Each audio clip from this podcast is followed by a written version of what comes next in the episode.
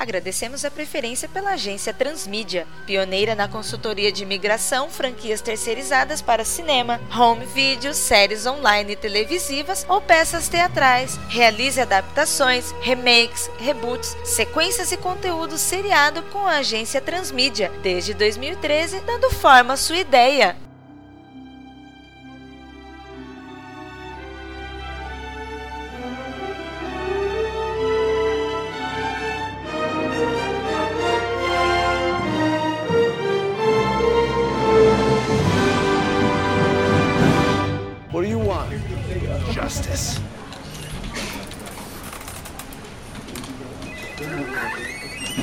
Bom dia, pessoal.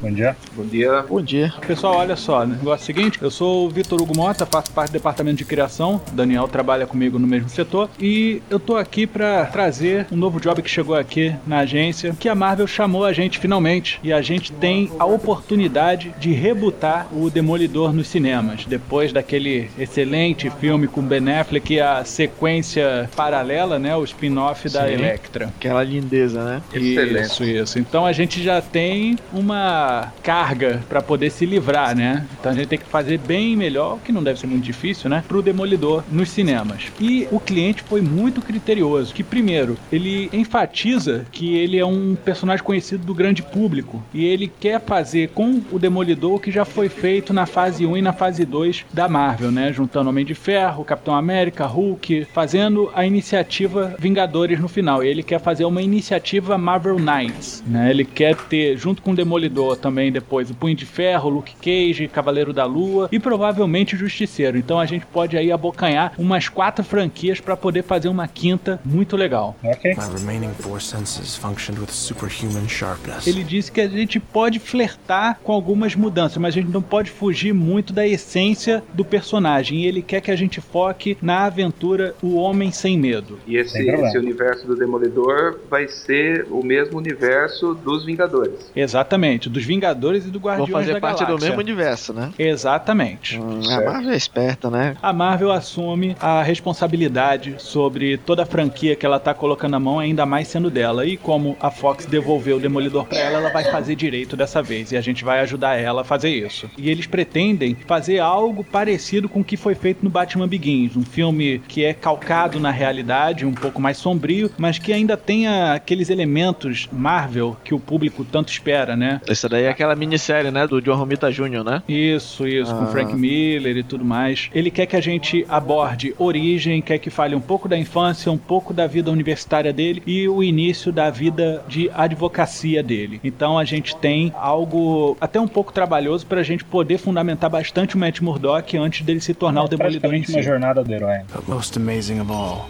my sense of sound gave off a kind of radar sense. Com um porém, a gente não vai ter o mesmo orçamento que grandes filmes da Marvel tiveram. Então a gente vai ter que, na hora de produzir, ser condizente com o orçamento que estará nas nossas mãos. Então, esqueça um grande elenco. Não vamos ter uma constelação hollywoodiana nesse filme. Então a gente vai ter que procurar muito artista que está começando agora ou que esteja em série de TV. Diretores, já que a gente vai estar em Nova York, dificilmente a Faz gente vai sentido. procurar um Martin Scorsese.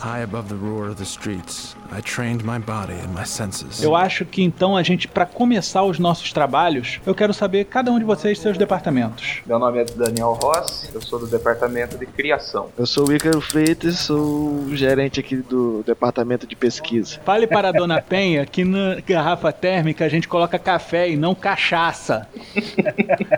Bom, eu sou o Leandro Petrelli e trabalho no departamento de fontes e pesquisa. Formalidades feitas, vamos começar a trabalhar. They call you the man without fear. O que foi o arco O Homem Sem Medo? Basicamente uma, uma origem, uma primeira, que seria uma primeira aventura. É, na verdade foi a origem recontada, segundo o Frank Miller, né? Que na verdade ele já tinha praticamente recontado na época que ele desenhava o Demolidor. Só que ele chamou o John Romita Jr., né? Pra ilustrar. Vamos dizer que a minissérie é sensacional. Praticamente um épico, né? Porque ela cobre aí 20 20 anos, mais ou menos, da Uhum. vida do Demolidor, né? Quantas Enca- edições que foram feitas pra contar Para toda cinco. essa epopeia do Matt? Cinco, aí ele conta a história de como ele conseguiu os poderes, aí tem uma parte, tem no, no outro número já mostra a fase pobre dele, né, do pai sendo o leão de chácara lá dos mafiosos e, e lutando depois e tendo que vender a luta e no final não vende, e aí o encontro dele com a Electra, mostra muita coisa assim, cara. Mas assim, eu, eu acho que essa minissérie é, complementa muita coisa do que o Frank Miller fez com o Demolidor na época que ele pegou o título, né? O Frank Miller então fez essa minissérie, logicamente a pedido da Marvel, pra simplesmente corroborar o que ele já estava fazendo no título do Demolidor, correto? É, mas aí passou muito tempo, passou o quê? Uns 20 anos mais ou menos, né? É, uns 20 Que eu lembro anos. foi na década Eu- de eu- 80 que foi publicado aqui no Brasil, mas foi na década de 70 lá fora, eu acho. É, Ela saiu bastante tempo depois da fase dele no quadrinho de linha do Demolidor, né? Sim. E é interessante dessa minissérie também que ele aproveita, pelo menos na edição nacional, né? Não sei na edição original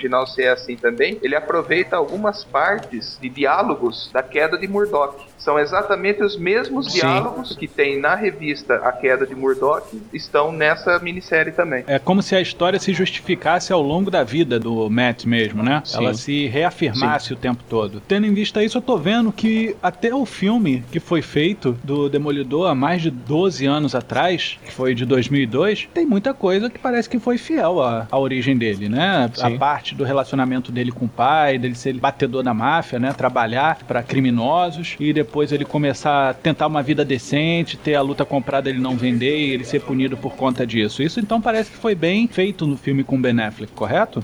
Sim. Desse ponto de vista, sim. Bom, Eu então. acho que no filme original faltou só desenvolver um pouco mais o personagem do pai dele. Principalmente nessa minissérie, é um personagem muito forte dentro do contexto da história. Tanto para a formação do Matt, como a formação do Demolidor. But answer me this. How do you kill a man without fear?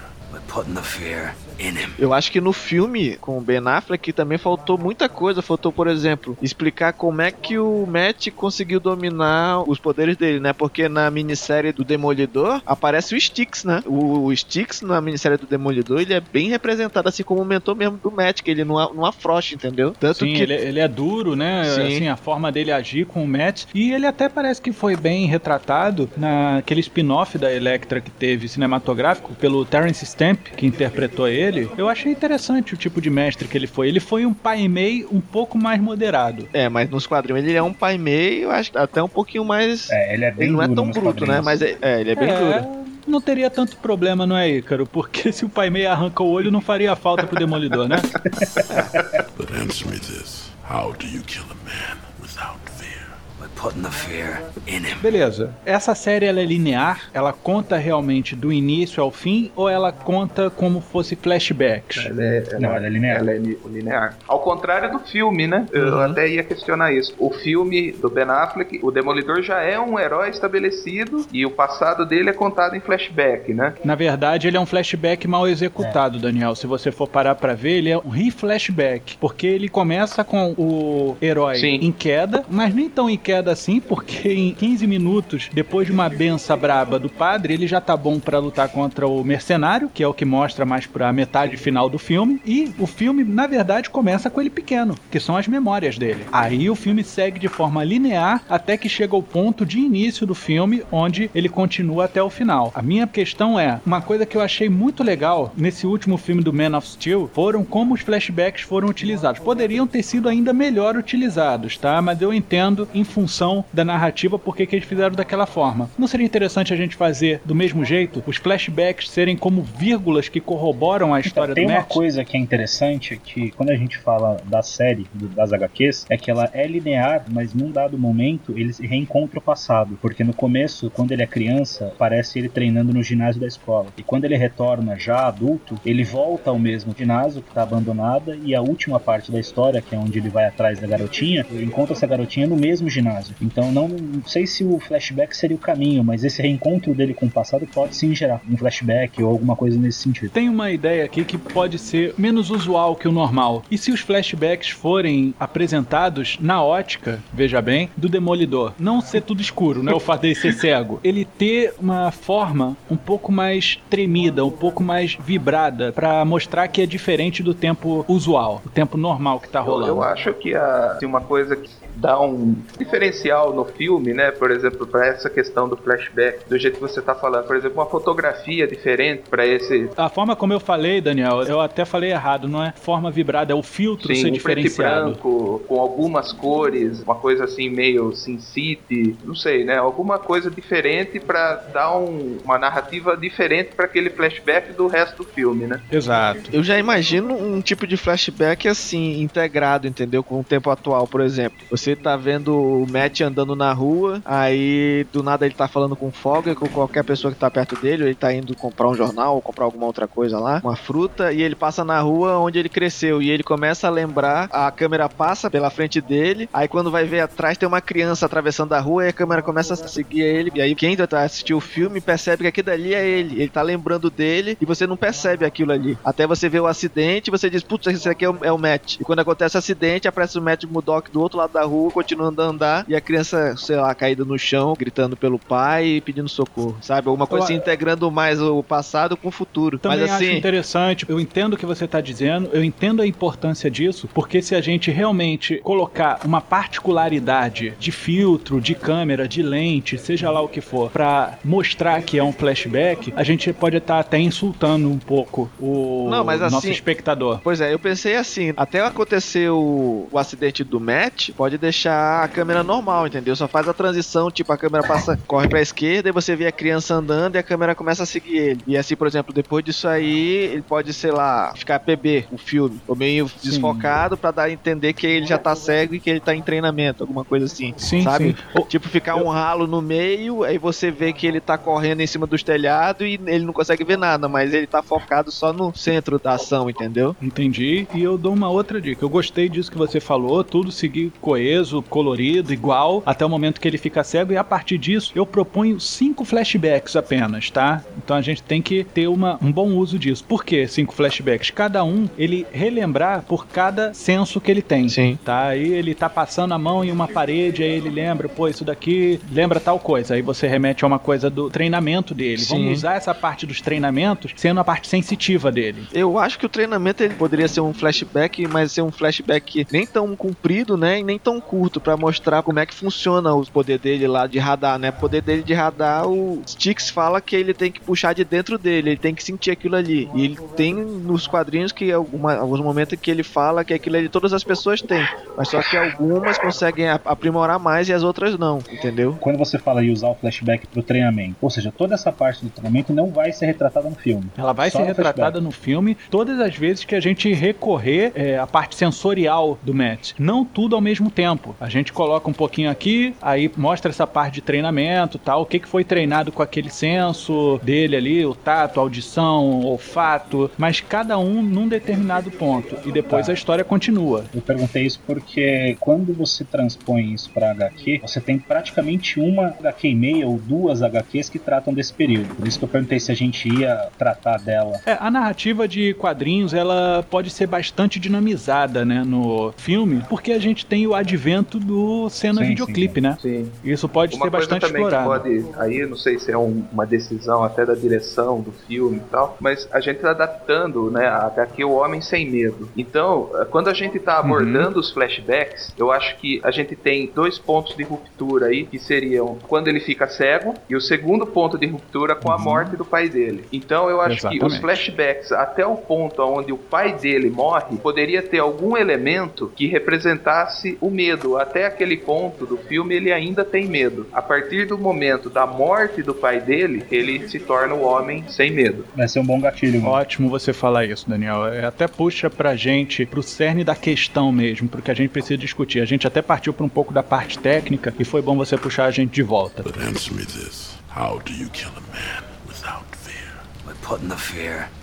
Eu tive conversando com o Oleno antes dessa reunião em relação ao que, que esse filme deveria tratar, né? E a gente, na verdade, nesse filme vai tratar sobre medo. A gente vai falar sobre o medo da pessoa. E não é apenas medo de uma coisa ou outra, é, é medo da Sim. vida. E o Matt, ele tem um medo da vida. Tanto que eu tava pensando no fato de ser um filme sobre auto-preconceito. Tem muita gente que coloca a culpa dos seus problemas em pessoas que têm preconceito com elas. E quando, na verdade, elas mesmo têm preconceito contra É, si. e é interessante que tem São- passagens na HQ, inclusive que mostra ele, por exemplo, caminhando na rua e todo mundo é solícito com ele Sim. e todo mundo quer ajudar ele a atravessar a rua e isso incomoda ele. Essa piedade dos outros, mas ao mesmo tempo ele tem uma autopiedade com ele mesmo. E uma coisa que pode acabar caindo, como o Oleno até falou pra mim, não foi o Oleno, o que, que poderia causar esse tipo de afastamento dele, ele poderia acabar se tornando um Batman, né? É, se a gente não tomar cuidado em como lidar com isso, poderia trazer aquele estigma do cavaleiro solitário e aquela coisa mais introspectiva numa levada meio Batman. Então é bom a gente tentar se afastar um pouco disso. E a minha sugestão foi justamente que ele afasta as pessoas pra ele não se ferir. Não é para as pessoas não se ferirem, é pra ele não ser ferido pelas pessoas em quem ele confia. Depois da morte do pai dele, que a gente pode colocar como sendo o bastião de proteção e defesa dele, ele se sentiu totalmente sozinho. E a partir daí ele tem que se reinventar de uma forma que ele não seja mais agredido, que ele não sofra mais na mão da sociedade que o pai dele tanto protegia ele. Faz sentido. É interessante, até na, daqui, quando ele conhece a Electra, né? No começo ele não quer se envolver com ela, né? Justamente por causa disso que você falou. Ele não quer ter esse sentimento de perda, né? E caso ela aconteça alguma coisa, né? E é um paralelo interessante, né? Porque ele tem todos os sentidos ampliados, mas ao mesmo tempo ele não quer sentir o sentimento mesmo de amor, de amizade, né? Ele só se relaciona ali com o Fog e, e só, né? E só. Pois é, e tem um negócio interessante. Pra que que você tem sentidos aguçados se você não quer Exatamente. sentir a vida? Excelente.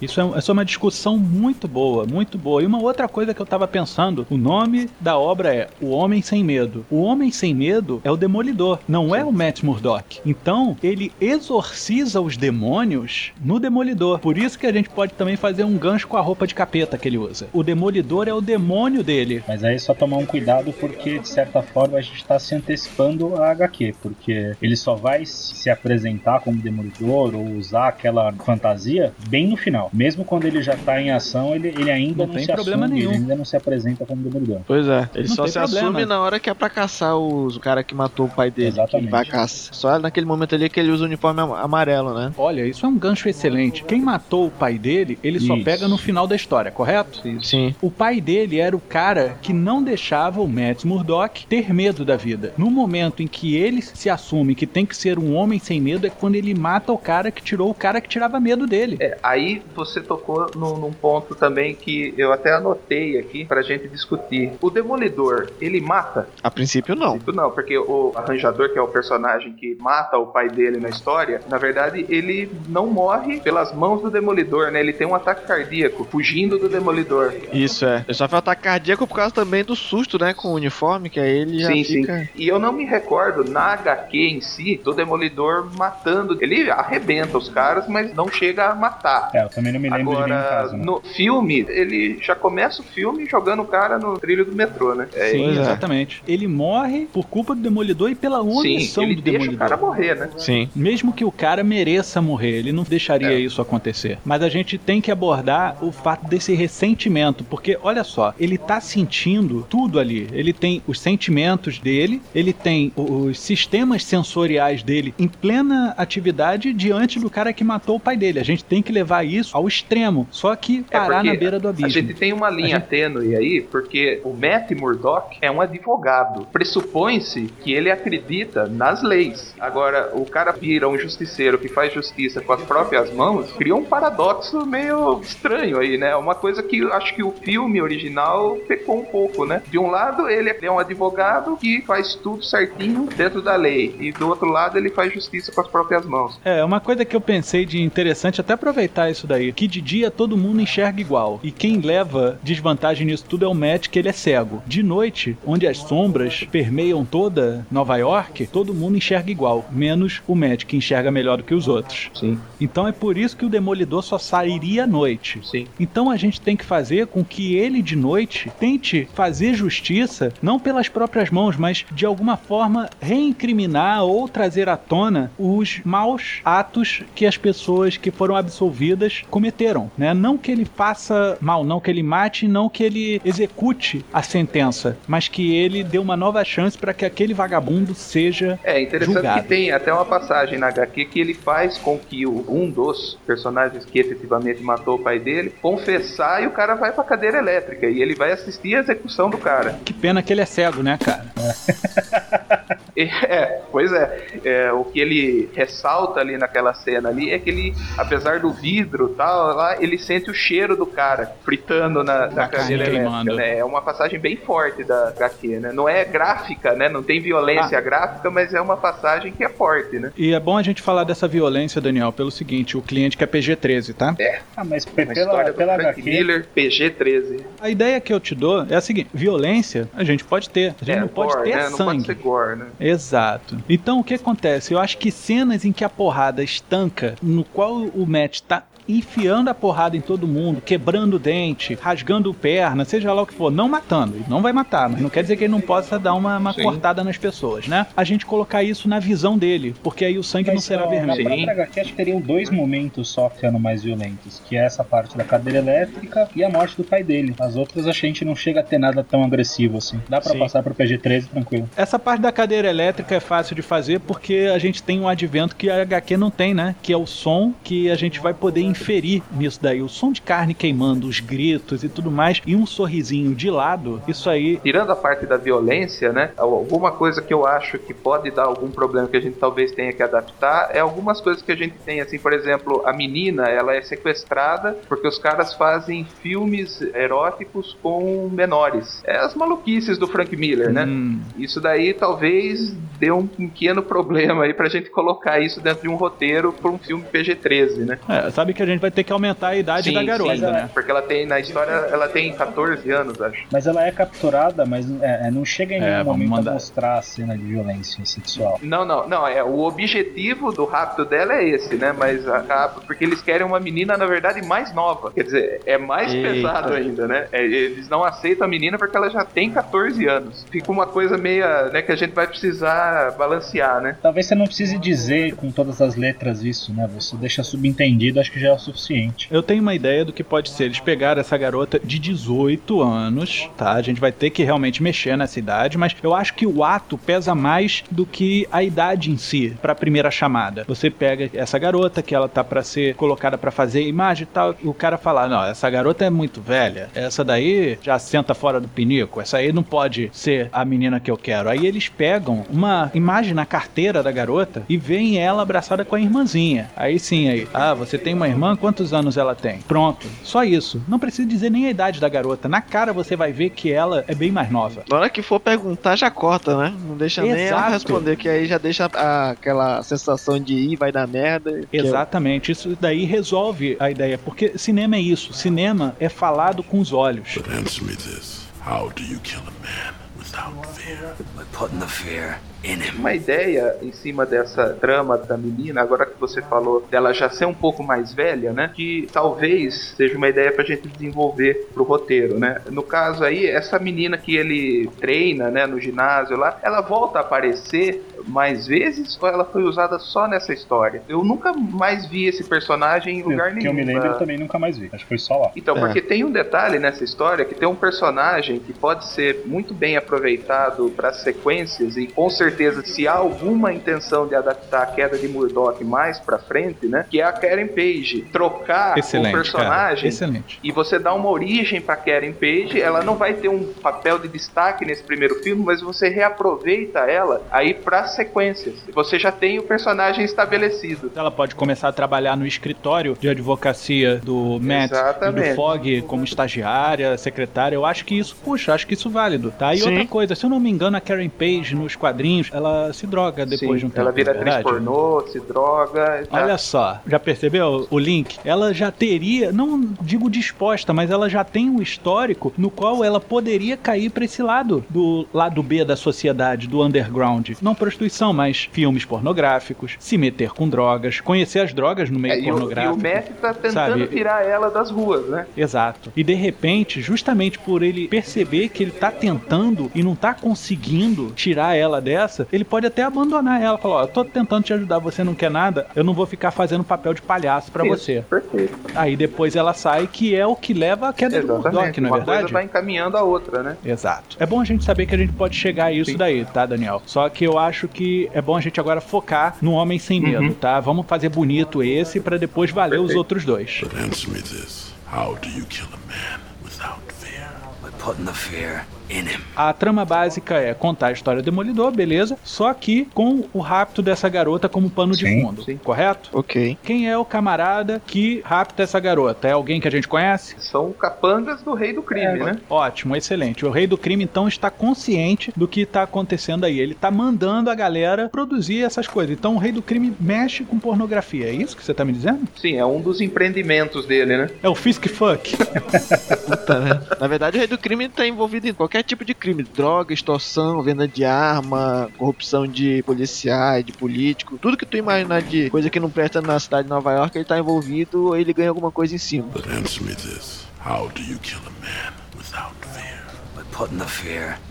Aí a gente fala da vida universitária do Matt. Cara, Acontece algo muito importante nessa vida universitária dele? Conhece a Electra? Os dois estudaram advocacia ou ela teve alguma outra formação? Foi tipo um college, né? Que o pessoal faz as primeiras matérias e depois decide como é que vai jogar isso fora. Eu não lembro se era direito ou se era alguma coisa tipo política internacional, alguma coisa envolvida assim, porque o pai dela era diplomata, né? Sim, da família Natchez, né? Aham, ele era diplomata. Beleza, a gente pode colocar isso. Eles estudaram política 1, 2 e 3 e cama 4, né?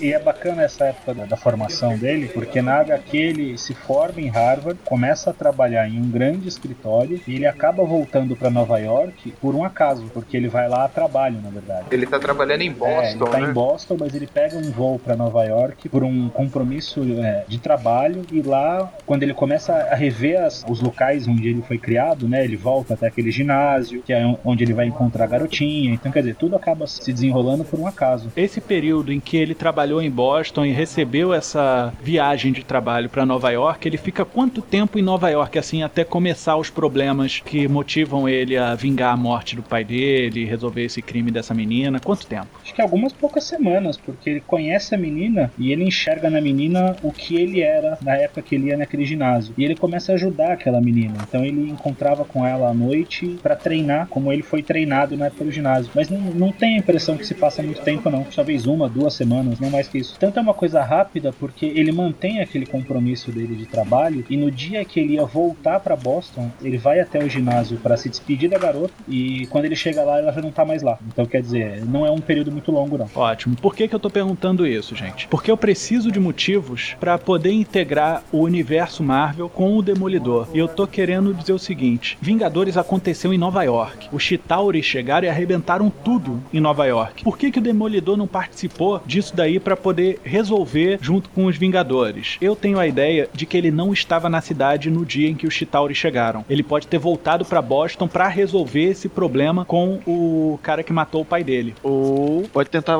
introduzir ele de uma forma diferente, entendeu? Não precisa nem aparecer os Vingadores, só de aparecer uma nave passando, sei lá, destruindo parte de um prédio, o prédio quase caindo e esmagando uma família, uma criança, uma senhora e o Demolidor salvando assim, só de vulto, já amarra que ele tava no meio da confusão também. Já que vai ser do mesmo estúdio, uma ponta pra aparecer o, ou um Hulk ou um Capitão América, assim, só de relance, sei lá, no finzinho da esquina, já ajudava a amarrar. Mas sabe por que, que eu digo a ideia de Boston, Ícaro? Hum. Não- eu gosto da ideia. Quem não gostaria de ver isso, sabe? É você reviver o que teve de melhor no filme dos Vingadores, que foi essa batalha em Nova York. Eu tô dizendo pra gente colocar ele estar em outra cidade. Primeiro, amarra de uma forma simples a ausência dele, por ali, pra ele não ter ajudado. E segundo, a gente tá lidando com um orçamento de Ah, médio, sim, sabe? sim. Então a gente não pode replicar algumas cenas que teve ali em Vingadores. E eu acho que até o que aconteceu em Vingadores destoa com a narrativa que a gente tá tentando propor pro Homem Sem Medo. Então, beleza. É porque, assim, na, na maioria das vezes, os personagens que são mais urbanos, eles ficam mais nas redondezas, né? Acontecem as grandes confusões com os Vingadores, com os X-Men, mas sempre tem al- alguns heróis que ficam na rebaba pra controle de contingente, sabe? Uma coisa que a gente pode colocar interessante, Ícaro, não colocar todos, mas colocar o ocorrido, né? Esteja ocorrendo alguma coisa durante um treinamento do Matt, ser aquela ação do Incrível Hulk, que foi no Brooklyn, né? E a cozinha do inferno é naquela região. Sim. Mas aí eu acho que a gente tem um problema de tempo, né? Porque o treinamento dele é bem antes disso acontecer. Ele era criança. muito né? antes. Você fala em relação ao tempo e do treinamento dele, mas ele não treinou Ah, com a sim, garota? ele co- é, sim, sim, sim. Aí sim. Então a gente pode colocar ele no ginásio onde estava acontecendo aquilo e o ginásio ele ter caído, uma pedra. Que na verdade esse ginásio, quando ele retorna pra Nova York, ele já tá abandonado. Ele já tá demolido e abandonado. A menina se esconde lá. Ótimo, então é mais um motivo pro Hulk ter pulado por ali com o Abominável durante essa luta, corrida e pogobol que foi, e cair no telhado e o telhado quebrar algumas coisas e depois a gente ficar sabendo, olhar assim de longe. Isso já é uma cena mais barata, entendeu, Ícaro? De Sim, fazer? entendi. Pô, o que que tá acontecendo? Aí mostra os helicópteros e mostra as duas criaturas pulando e só. E aí, o que que a gente vai fazer? Ali a gente não vai fazer nada, a gente não vai ajudar nada ali. Até porque ele ali no meio dos dois, né?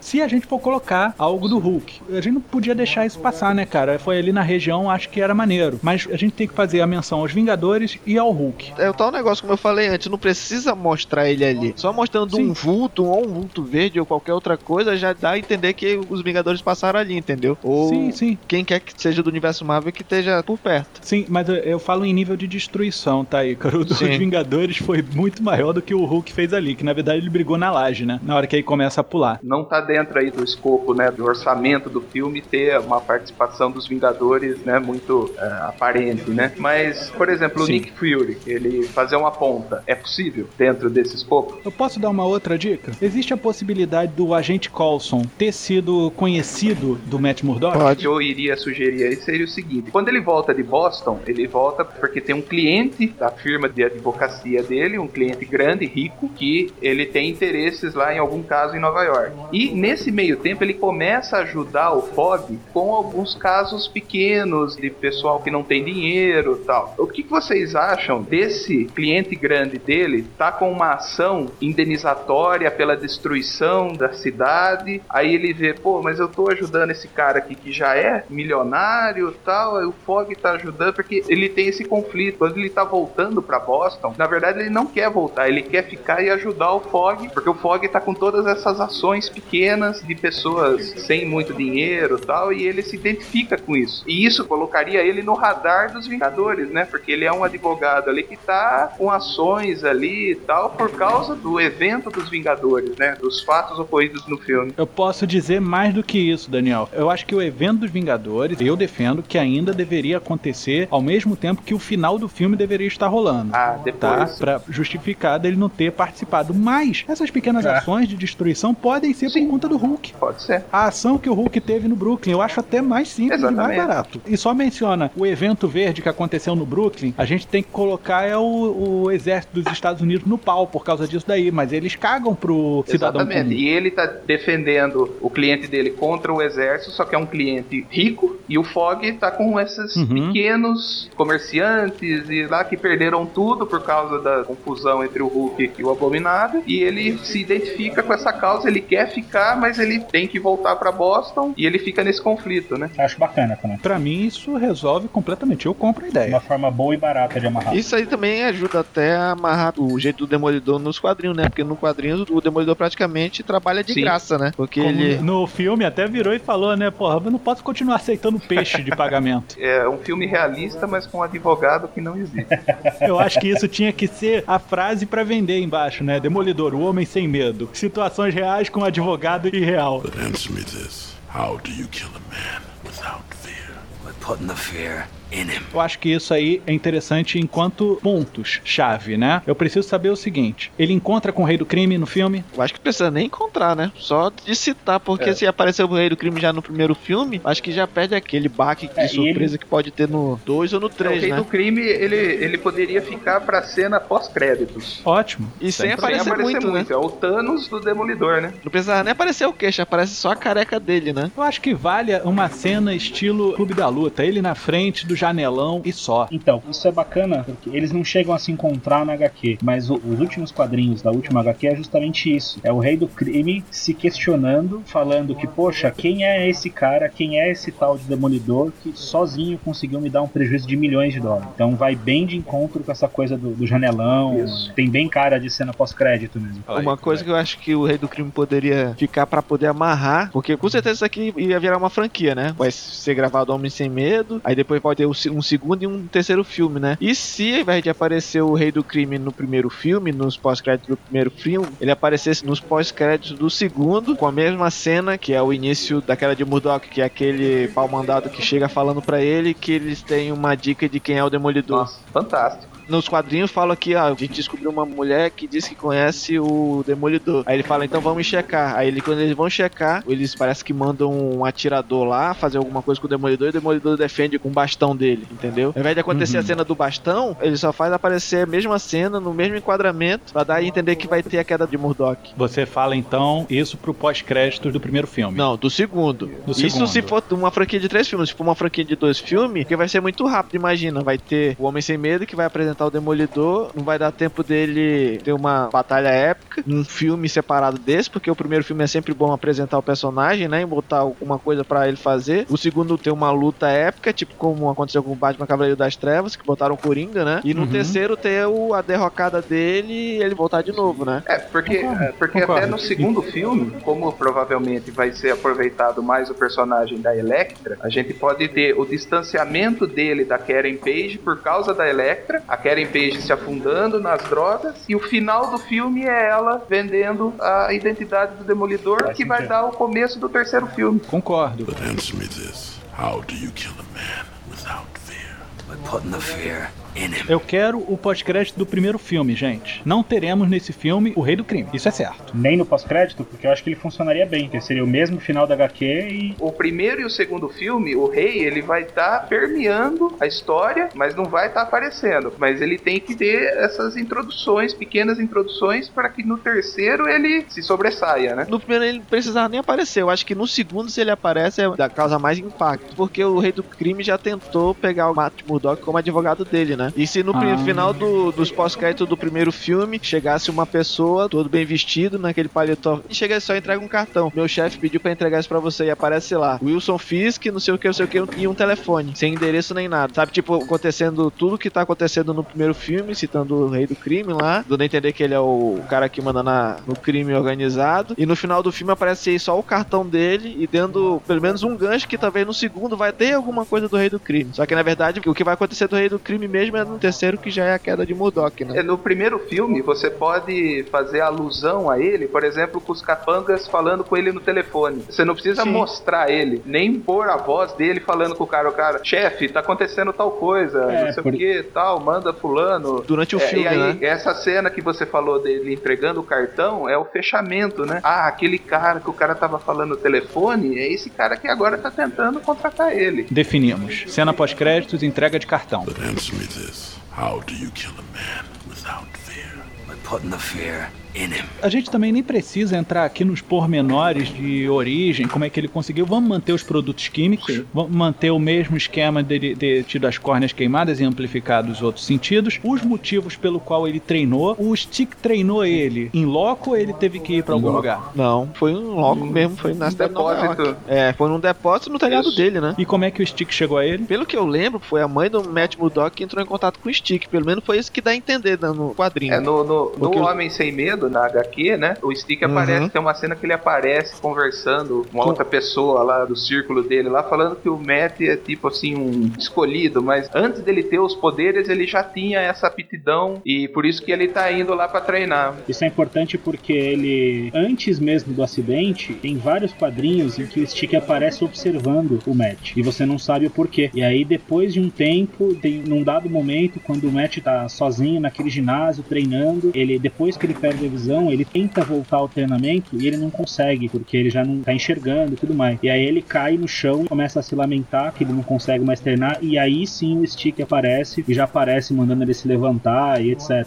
Mas assim, tem uma certa vigília em vários momentos que ele faz com o Matt antes. Dá pra trabalhar bem isso e lembrando, a gente tem que desenvolver o enredo de uma forma que o Matt seja mais inseguro, tá, gente? Dá pra aproveitar essa parte da insegurança dele. Nos quadrinhos, quando acontece o, o acidente dele, ele vai parar no hospital. Ele tá com medo, tá inseguro, tá desesperado e uma freira vai lá, né? Que aparece até no quadrinho da época do Frank Miller, é naquela de Murdoch. Ele encontra a freira, que eu não lembro qual é o nome dela agora, que ele pega no crucifixo dela e ele se lembra de quando ele era criança, que ele foi parar no hospital, que tava com medo, inseguro, que ele não conseguia se acalmar e ele reconheceu o crucifixo da freira que tava com ele e do cheiro. Tanto que ele se lembra do cheiro Isso. também. É a a freira é mãe mãe dele. dele, né? É, a freira é a mãe dele. Não tem como negar, né? A gente pode aproveitar isso aí e a partir daí tentar botar como ele fica com medo até aquele momento, depois dali ele já não sente mais. Como se ele tivesse protegido, sabe? Tá, é, mas a gente trabalha isso, mas a gente tem que continuar trabalhando bastante a insegurança dele. Eu acredito que ele recorreu ao direito pra ele ter uma força que os outros não podem usar contra ele. Sim. Tá entendendo? Eu quero que a gente coloque uma imagem frágil nele pra que depois ele possa sair desse casulo de fragilidade sendo o demolidor, sendo o cara que vai colocar o medo nos outros, como diria o, o mercenário, né? Dá pra tentar aproveitar alguma coisa da saga da Electra, né? Quando ele perdeu os poderes lá numa explosão que aconteceu e ele não conseguia mais utilizar o sentido de radar e o Stick passou pra ele um arco e flecha e deixou não sei quantos metros um alvo e falou, acerte o alvo. Aí ele ficava lançando as flechas, só que ele ainda tava inseguro e não conseguia acertar e tinha medo. Aí ele sonhou, ele delirou lá que o medo dele tomou forma de um demônio e ele lutou com o demônio e ganhou e quando ele ganhou do demônio ele conseguiu, começou a acertar de novo no meio e ele falou pro Stick, ó oh, Stick, eu consegui meu radar de volta. Aí ele vai lá pra pegar as flechas, né? Aí sobrou uma flecha apenas e ele fala, então vamos pôr a prova. Deu a entender que ele ia jogar a flecha, né? Ele realmente jogou a flecha, só que o Matt Murdock tava sem o radar 100%. E na hora que o Stick lançou a flecha, ele conseguiu dar um tapa e desviou a flecha. E o radar dele voltou. A gente pode fazer isso, daí. eu acho galhofa pra caceta, tá? Mas eu acho que a gente pode fazer isso de uma forma bem dramatúrgica, direitinho e tal. But answer me this. How do you kill a man Eu acho que principalmente o que a gente desenvolveu aqui foram pontos pra gente montar, amarrar essa trama. A gente sabe o que, que a gente precisa fazer. Outra coisa, o cara que matou o pai do Matt tem nome? É o arranjador é o mandante, né? E ele é Sim. capanga do rei do crime. Aí quem mata efetivamente são os capangas desse arranjador, né? O arranjador, na edição que eu li era manipulador, não sei qual é a diferença. Mas o, o manipulador é tipo um tenente, um cara só que cuida de alguns negócios, né, não põe a mão na massa. Ele gerencia uma certa região lá pro rei do crime, mas o Larks ele é tipo um assassino de aluguel. É tanto que ele aparece numa hora que dá merda e que um cara tenta enganar o rei do crime lá pedindo resgate. E aí o, o rei do crime só fala pra ele: vai lá e limpa a sujeira.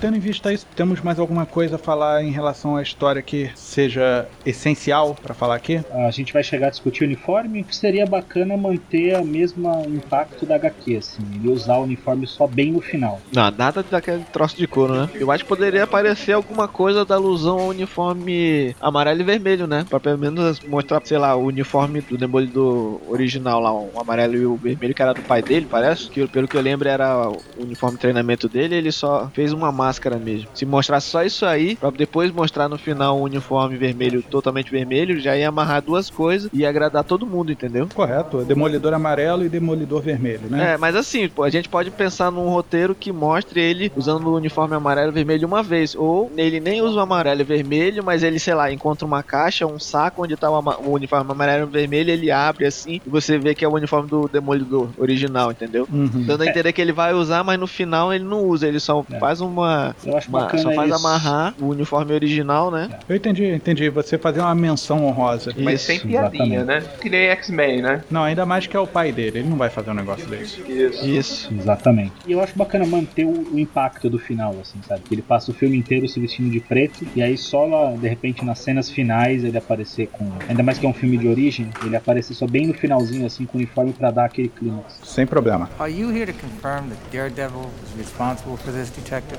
There is no proof that your so-called daredevil was involved, nor that he even exists. Temos aí por onde a gente vai trabalhar. Então a gente tem que saber quem a gente vai chamar pra fazer esses personagens. Eu não sei se vocês trabalharam a parte de produção, que a gente não tem ninguém aqui aqui do departamento de produção, então eu corri atrás um pouco de pessoas que possam representar alguns dos nossos personagens. Eu gostaria de começar com o Demolidor, Matt Murdock, e eu tenho três opções aqui para ele. Um deles é o Jamie Bell, tem 27 anos, tem 1,70m, uma altura média, né? É até interessante que a gente coloque um cara que esteja numa altura normal, né? Nada absurdo. Eu, eu queria É. botar, acrescentar uma coisa aqui. Ele aqui, o sentido de audição dele é realmente ampli- ampliado, né? Vai ser difícil, cara, colocar isso dentro da máscara. Que orelhão, né, cara? Puta, Vai, vai né? comprometer o orçamento de CGI, né? Pra diminuir, É, pra o diminuir, volume. É, do- mas enfim, deixa eu continuar aqui. O Jamie Bell, ele fez aí as aventuras de Tintin, ele fez Jumper. Ele tá crescendo aí no mercado. Então eu tô fazendo uma listagem de pessoal que não esteja tão em alta por aí. Outro camarada que eu tava cogitando é o Hunter Parrish. Ele tem 26 anos, tem 1,70m também. Ele fez, por exemplo, 17 de novo, né? Um filme mais de comédia. Mas ele tem um, um quê de garoto da América. E praticamente o cabelo do Demolidor também, né? Bem parecido. Aí. E o outro camarada eu já procurei um pouco mais maduro, né? É o Matt Lauria. Tem 29 anos, 1,71m. É um tipo americano normal. Não procurei nenhum expoente de beleza masculina, mas também não procurei algo muito fora do padrão normal. É, eu dei uma pesquisada, mas alguns aqui que eu peguei já fogem um pouco do orçamento, né? Seriam, assim, dois aqui principalmente que seriam muito já estrelas, vamos dizer assim, né? Um é o Shannon Tatum, do G.I. Joe, e o Ryan Gosling, né? Do Drive.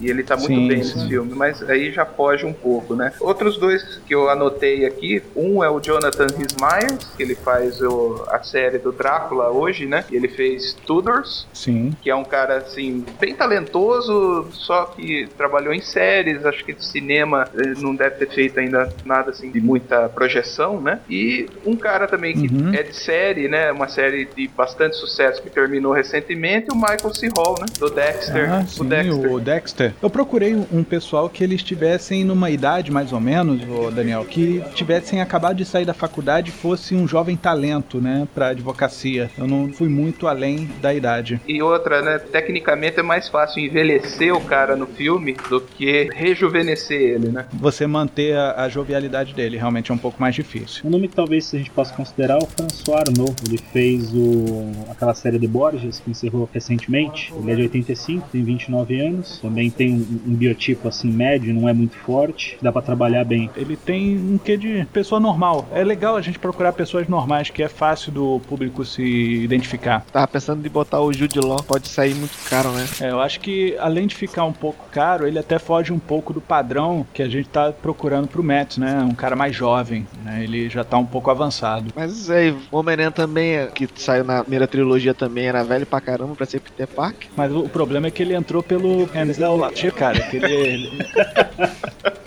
Porra, corta isso. But answer me this. How do you kill a man without fear?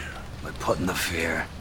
Vamos passar pros outros? Já que o Rei do Crime não vai participar, eu não vou falar de quem eu tava sugerindo aqui. Vamos pra Electra, então. Colega de faculdade, ela não vai chegar a entrar em ação no filme, né? Ela tem algumas cenas de ação. Tem uma cena no, no beco, né? Mas não sei se Uhum. vai dar tempo de entrar isso no, no roteiro final do filme. né? É pertinente a história? Isso tem um peso no filme? Eu, eu acho que se colocar isso no primeiro filme vai tirar um pouco do impacto de quando ela virar mesmo a caçadora de recompensas, né? É, pode ser só alguma coisa do tipo, os caras vai dar um soco, ela desvia, ou ela dá tipo uma chave de braço de defesa pessoal, sabe? Aquela chave de braço tipo jiu-jitsu que gira o pulso, só pra mostrar Sim, que ela sim. tem algum conhecimento de arte marcial, porque ela não precisa mostrar que é ninja nem nada. É, só colocar um cara lá na faculdade querendo bulinar ela, ela dá um torta-dedo nele. É nada que envolva partes infantis. Eu tinha então sugerido aqui, não sabia se ela entrava em ação ou não. Primeiro, lá em cima na minha lista é a Gina Carano, tá? Ex-lutadora de MMA. Ela fez aí uns filmes de ação interessantes e ela é gata, meu irmão. Ela tem uma beleza Ela não grega. é meio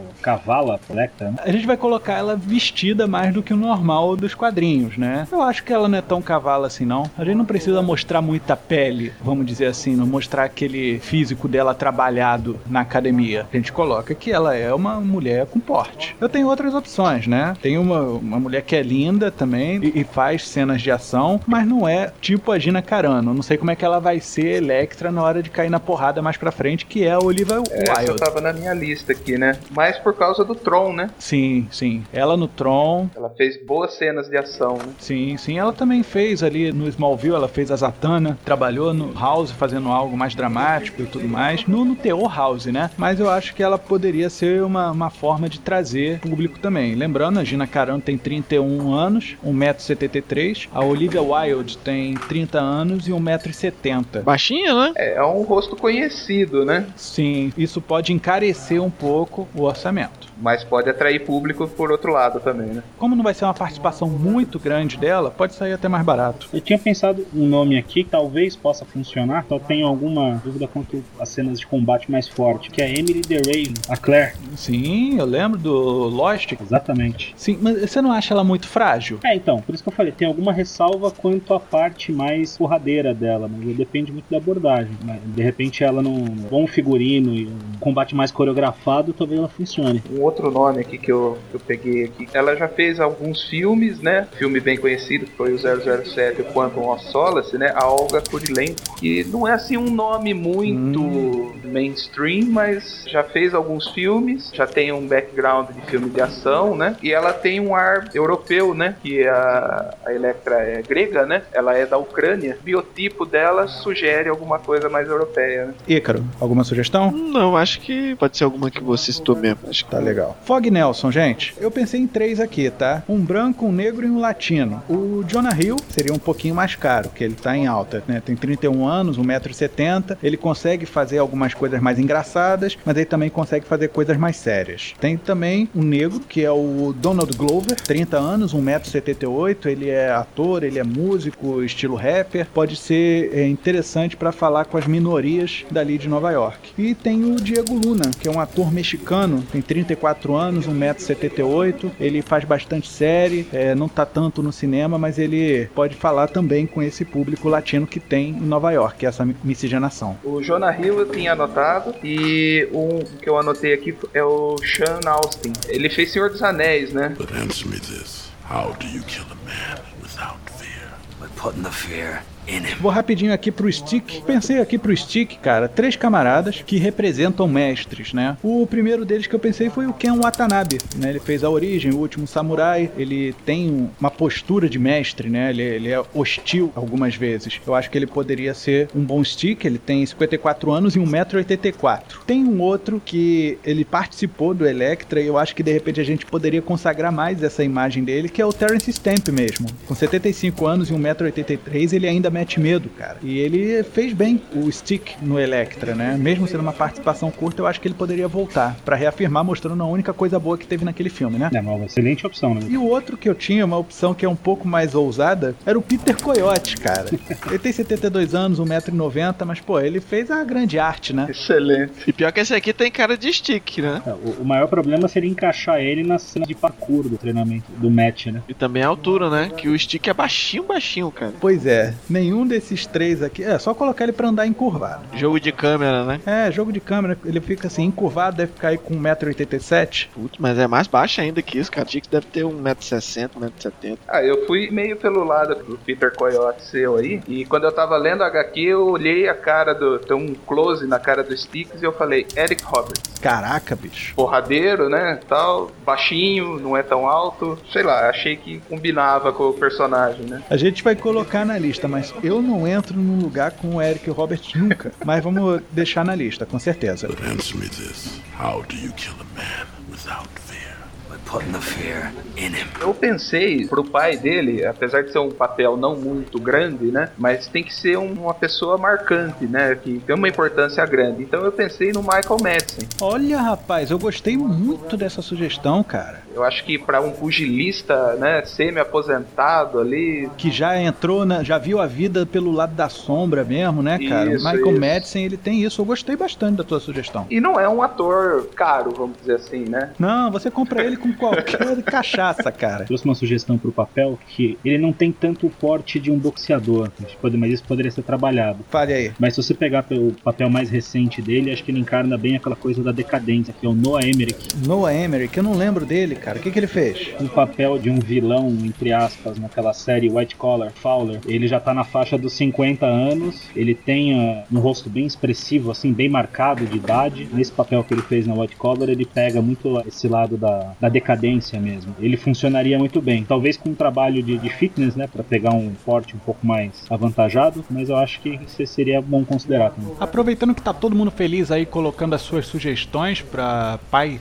do Matt Murdock, eu queria colocar aí na mesa o nome do Mark Pellegrino. Provavelmente vocês devem conhecer ele como o marido que espancava a Rita em Dexter, né, o Paul, e também como o Jacob em Lost, ele também fez o Supernatural, que ele fez o papel do capeta. Eu acho que ele é uma boa opção primeiro, porque ele tem um porte físico grande, ele não é fortão, é grande, mas a Academia Hollywood tá aí para isso, e ele parece muito com Matt Lauria. Se vier a ser escolhido o Matt Lauria para ser o Demolidor, o próprio Mark Pellegrino já tem uma semelhança que vai corroborar a história do personagem. Fica aí o nome. But answer me this. How do you kill a man without fear? By putting the fear. É, você queria sugerir a Karen Page também, não é, Daniel? Como eh, até depois surgiu isso da gente tentar inserir ela já no primeiro filme aí e tal. A Karen Page, eu pensei na Abby Cornish, que ela fez Robocop, é a esposa Sim, do Murphy. sim, Eu achei- sim. Ela Que é bonita linda. e eu achei que ela deu um peso pro papel legal, assim. Eu gostei da atuação dela no Robocop. Eu acho que ela Ótimo. combina com o estilo do personagem, né? Eu vou sugerir uma também, tá? Uma bem mais novinha, ela tem 26 anos, o nome dela é Evan Rachel Wood, tá? Ela fez aos 13, ela fez o Across the Universe. Ela é muito bonita, é uma princesinha, mas ela seria uma que você gostaria de ver estilo Sasha Grey, entende? But answer me this. How do you kill a man without fear? By putting the fear. Pessoal, para direção eu tenho três sugestões, tá? O primeiro é o Vitor Salva, ele tem 55 anos, ele fez um filme de superação chamado Poder Além da Vida, que era com o Nick Nolte, sobre um atleta que ele precisava se superar e tudo mais. E ele tem também no currículo dele o Olhos Famintos, então ele sabe lidar É com uma um excelente pouco de, opção. de violência, né? Eu acho que ele pode ser uma boa aposta, uma aposta barata. Eu tenho outro camarada aqui que é o Spike Jonze, 44 anos. Ele fez o Her, né, ou Ela, Onde Vivem os Monstros e adaptação. Se a gente quiser fazer um filme que mexa mais com a emoção do Matt Murdock. E a minha terceira opção seria mais voltado para a parte de ação, que é o Guy Ritchie, 45 anos. Ele fez o Snatch, o Rock'n'Rolla e o Sherlock Holmes, né? Interessante aquelas cenas mais lentas que o mundo é mais lento pro Matt Murdock, né? Para ele poder usar os sentidos dele. Ele enxerga o mundo com muito mais sentidos que os outros. É legal, gostei dessa última opção. Pra direção, eu pensei aqui, se fosse um filme calcado